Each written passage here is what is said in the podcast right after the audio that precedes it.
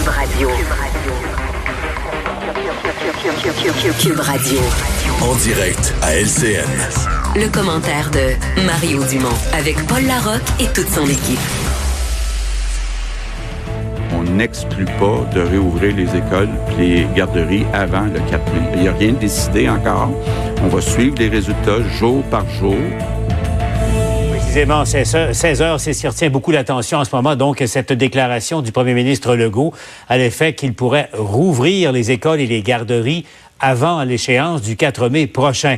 Pendant ce temps, situation toujours dramatique dans plusieurs CHSLD. Il y a des experts qui sont appelés euh, en renfort et déjà il y a des mesures euh, qui vont changer, notamment fin des transferts de personnes âgées entre des hôpitaux et des CHSLD. On va aller trouver là-dessus euh, mes camarades Emmanuel à travers c'est Mario Dumont. Mario que je joins dans euh, son studio de, Cube Radio. Je salue tes auditeurs, Mario. Euh, allons d'abord, si vous le voulez, du côté d'Ottawa parce que il y a à peu près deux mondes. Là. On a vu, Mario, entre le discours de Justin Trudeau à, Ottawa et cette déclaration surprenante de François Legault de rouvrir les écoles avant le 4 mai. Mario, tu as été surpris toi aussi? Oui, mais il y a certainement un écart dans la perception, certainement un écart dans la vision euh, ce que dit monsieur. C'est pas un c'est pas irréconciliable à un certain point. C'est-à-dire qu'on comprend que les deux finissent par dire on peut pas rester confiné tout le temps, il faut en sortir, puis il faut en sortir avec des règles strictes. Ça, les deux le disent. Mais M. Trudeau semble dire que c'est le genre de choses qu'il faudra envisager plus tard, même en fin de printemps, alors que M. Legault, bon, là, avant le 4 mai, je sais pas, euh, j'ai l'impression qu'il y, en a, a poussé un peu le bouchon aujourd'hui, mais mettons le 4 mai, euh, la construction, ça me paraissait évident, les écoles plus difficiles. Et là, c'est toute cette notion de tolérer une certaine immunité collective, d'accepter qu'on va reprendre un peu plus dans les clientèles jeunes, euh, en acceptant que bon, il y en a qui vont l'avoir, il y en a qui mais que en bas de 25 ans, très très très très très peu de gens sont malades, donc ce serait acceptable. Mais comment on gère ça dans la mesure où ces jeunes-là reviennent à la maison, ils ont des parents, il y en a peut-être certains que les grands-parents vivent à la maison. S'il y a beaucoup de questions, euh, dans la même journée, le gouvernement annule tous les festivals. Bon, ça, on peut juger que c'est pas de l'activité, c'est de l'activité à fort, fort, fort rapprochement. beaucoup, des, milliers de personnes réunies dans des activités non essentielles. On juge peut-être l'école est plus essentielle. Ça reste que le gouvernement, c'est comme un caricaturiste qui te dessine, comme a fait moi un dessin. Là. Tu dessines une ligne, une autre, puis tu sais pas encore trop le portrait final. Je trouve qu'on est là-dedans, on regarde ça, puis on se dit, OK, comment le gouvernement Legault planifie son décloisonnement? Euh, ça, ça fait message un peu contradictoire. Et effectivement, Emmanuel est là. Horacio Arruda, lui, euh, aura la décision finale à prendre. Mais en même temps, on va l'écouter, Emmanuel, parce que ça relève d'un concept, on appelle ça euh, l'immunité collective, communautaire. On l'écoute, Emmanuel, je vais à toi ensuite. L'épidémiologie fait que les jeunes enfants ne sont pas malades de façon... Il y a toujours des exceptions possibles, mais très excessivement rares. Donc, il faut aussi avoir cet équilibre-là. Plus les enfants vont être en mon avis, immunisés par la maladie naturelle, moins ils vont devenir des vecteurs actifs auprès des personnes plus âgées. On voit que, Emmanuel, la pensée change à Québec et ça surprend bien des gens en ce moment. Oui, mais c'est normal que ça surprend des gens. Ça fait depuis le 13 mars qu'on dit au monde de rester embarré chez eux parce que cette maladie-là tue, que c'est dangereux, etc. Et, on, et là, on leur dit du jour au lendemain, essentiellement, non seulement on va rouvrir l'économie, mais c'est possible qu'on envoie vos enfants à l'école, ils vont l'attraper là-bas, mais faites-vous-en pas, ça va être correct. Je veux dire, c'est un peu normal que les gens soient un peu perdus. Et moi, je comprends le concept d'immunité collective, communautaire, où à un moment donné, il faut atteindre un niveau où il y a assez de gens qui l'ont eu dans la société pour que quand il y a des vagues à nouveau, on soit capable de les absorber. Mais la réalité, c'est qu'un enfant qui attrape la COVID, il aura été contagieux avant et après, non seulement autour de, au sein de, avec ses petits amis dans la classe, mais au sein du personnel enseignant. Euh, ça va faire des gros casse-têtes, ça, pour le, le gouvernement. Moi, je comprends moi, initialement, j'ai vu dans le discours de M. Legault de, un espèce de message d'espoir aux gens, là, où on dit on sait que vous en pouvez plus, vous êtes tannés, on travaille sur une façon de desserrer les taux. Soyez juste un peu patients. Mais je pense que cette idée des écoles, tout d'un coup, qui était devenue tellement symbolique parce que c'était une des premières choses que le gouvernement avait fermées, que c'est un peu normal que les gens soient un petit peu confus. En tout cas, nous, on a de la misère à le suivre, puis on passe notre vie à l'écouter, puis à essayer de disséquer et de comprendre. Puis là, aujourd'hui, euh, je pense qu'on est nombreux qui a perdu. mesdames, Messieurs, chers collègues. Bien... Et puis, ben, ça pose la question, est-ce que ça vient pas trop tôt, ne serait-ce que de l'évoquer euh, en ce moment, euh, Mario? Parce que sur le fond des choses, il y a une autre crise qui est plus importante pour le gouvernement en ce moment, c'est la gestion de la situation dramatique dans des, CHSLD. On vient de voir, il y a un comité d'experts, le, le gériatre N. Briand, quoique Nguyen, qui va présider un comité d'experts, une sorte de, pompiers en chef pour éteindre euh, ces situations euh, terribles dans au moins six CHSLD. Euh, Mario, est-ce que il n'y a pas... bon, là, on va tenter de corriger la situation, mais ça arrive tard dans le processus. Oui, pour les CHSLD, là, il est, il est tard. En fait, on pourrait même se demander, comme même M. Legault, sa petite phrase de plus, de dire ah, avant le 4 mai, qui apparaît. Est-ce que c'est pas une est-ce que c'est pas quelque chose qui a un ballon qui envoie dans les nouvelles pour enlever de l'espace dans les bulletins de nouvelles au CHSLD? Je peux même se poser cette question-là. Bon, ce qui se passe dans les CHSLD, on a compris qu'aujourd'hui, euh, le gouvernement n'a pas voulu quand même euh, nier. Il y a un problème, euh, on l'a pris de front, on a créé un groupe de travail, mais on a peu l'impression que le groupe de travail créé aujourd'hui, il aurait dû être créé le 15 mars. En fait, la journée où on a dit qu'il n'y a plus de visite d'un CHSLD, peut-être qu'il aurait fallu faire une stratégie en deux, trois blocs. Dire, bon, ben, les CHSLD, il n'y a plus de visite il y a si, il y a des nouvelles règles pour le personnel et il y a un comité d'experts qui va les aider euh, à éviter la propagation de la maladie à l'intérieur des murs. Là. Et parce que là, on crée le comité au moment où on est en gros mode rattrapage à plusieurs endroits et c'est pas facile une fois qu'il y a des, des, dizaines et des dizaines et des dizaines de patients infectés. D'abord, il y en a quelques-uns qui sont décédés, ils vont en décéder d'autres, malheureusement, on peut le dire. Et sur le nombre qui sont infectés, il y en a qui passeront pas. Puis, euh, on est, vraiment à essayer de, rattraper un virus qui est bien entré dans, plusieurs résidences. Mais justement, Emmanuel, on repose la question, évoquer l'idée de rouvrir des écoles au moment où justement on est dans la phase aiguë de la crise dans les CHSLD, vraiment? Ben, c'est ce que ça faisait diversion. Moi, en tout cas, je partage euh, le doute de Mario euh, à cet égard-là. Ce qu'il faut comprendre, c'est que là, c'est bien, on fait rentrer une équipe de choc, on va trouver les solutions. Mais le docteur Nouyen vient de l'expliquer, là. Ces six CHLD-là, c'est comme la pointe de l'iceberg. On ne sait pas elle est où l'ampleur de la crise dans les autres CHSLD. Là. Alors, ça se peut qu'il soit juste en avance, finalement, sur une foule d'autres lieux de vie pour les aînés.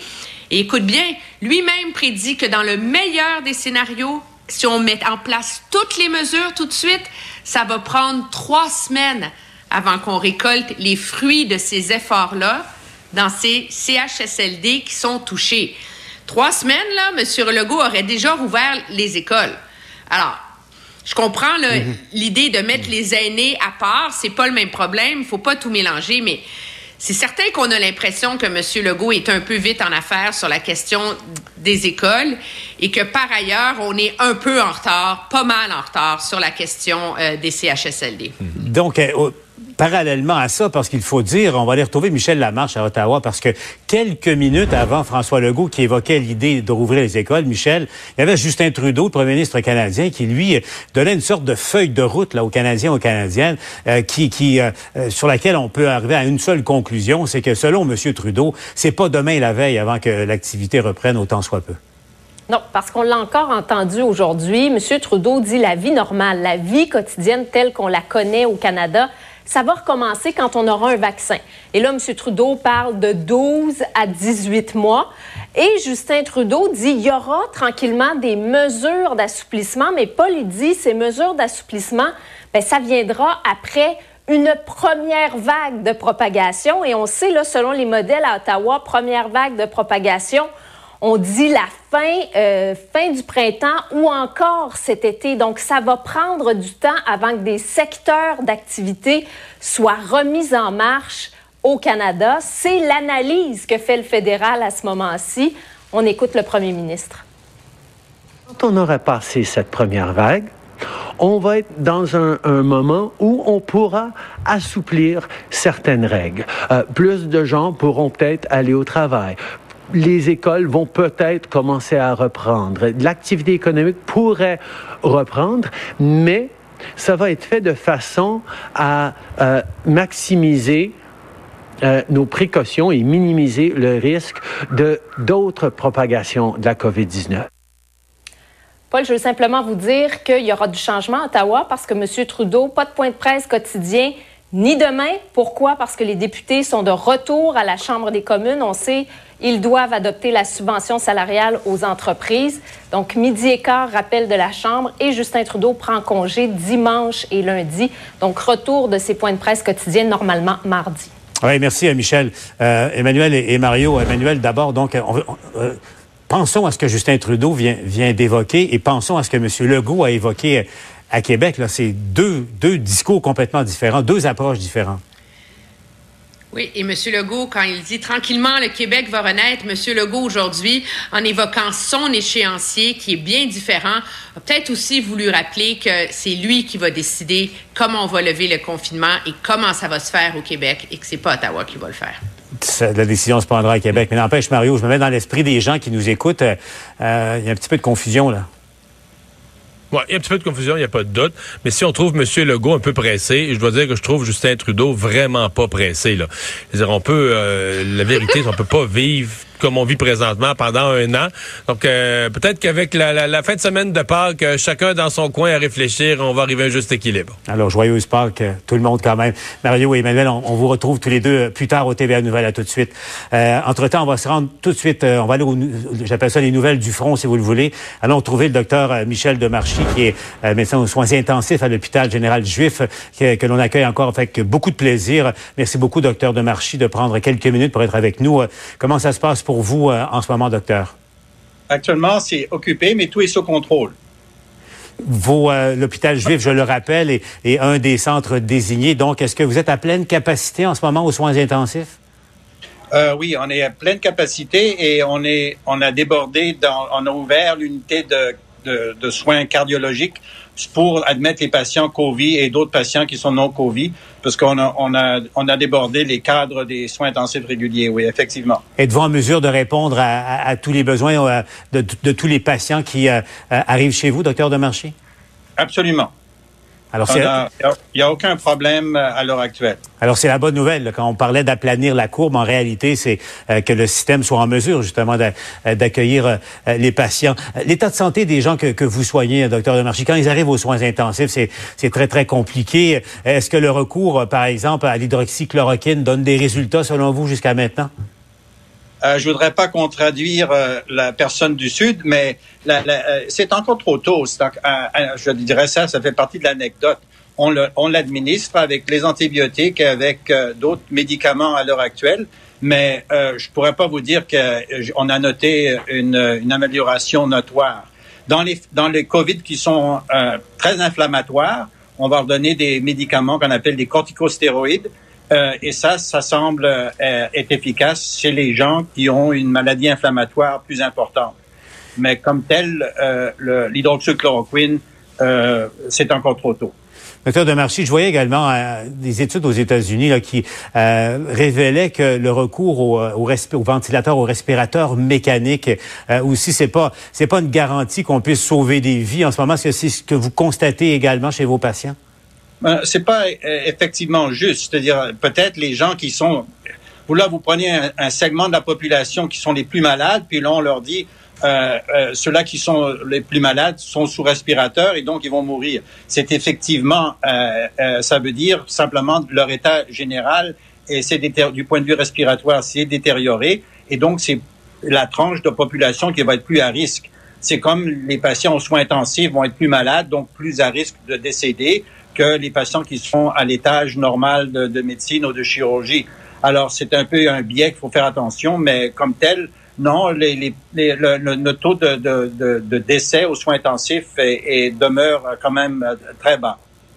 Ah, c'est la bonne nouvelle, docteur Demarchi. Donc, le système tient le coup et on parvient à, soulager les patients dans, la plupart des cas. Docteur Demarchi, ce débat maintenant là, qui a été soulevé, là, vous avez, je sais pas, vous avez eu le, temps d'entendre le premier ministre.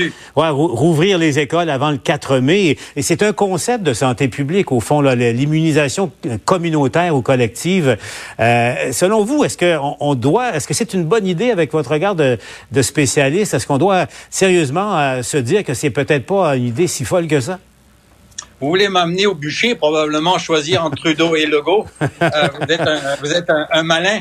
Faut, faut faire attention. Je pense que le problème le principal pour moi a été toujours quel est le pourcentage de la population qui est asymptomatique qui a le Covid. Actuellement, on a, on sait pas le, ce pourcentage parce qu'on a on s'est occupé des patients malades, des patients qui euh, qui sont revenus de voyage donc qui, ont des symptômes, mais on ne sait pas la population qui euh, est qui, est asymptomatique et qui est Covid positif. Et je pense qu'elle est très importante.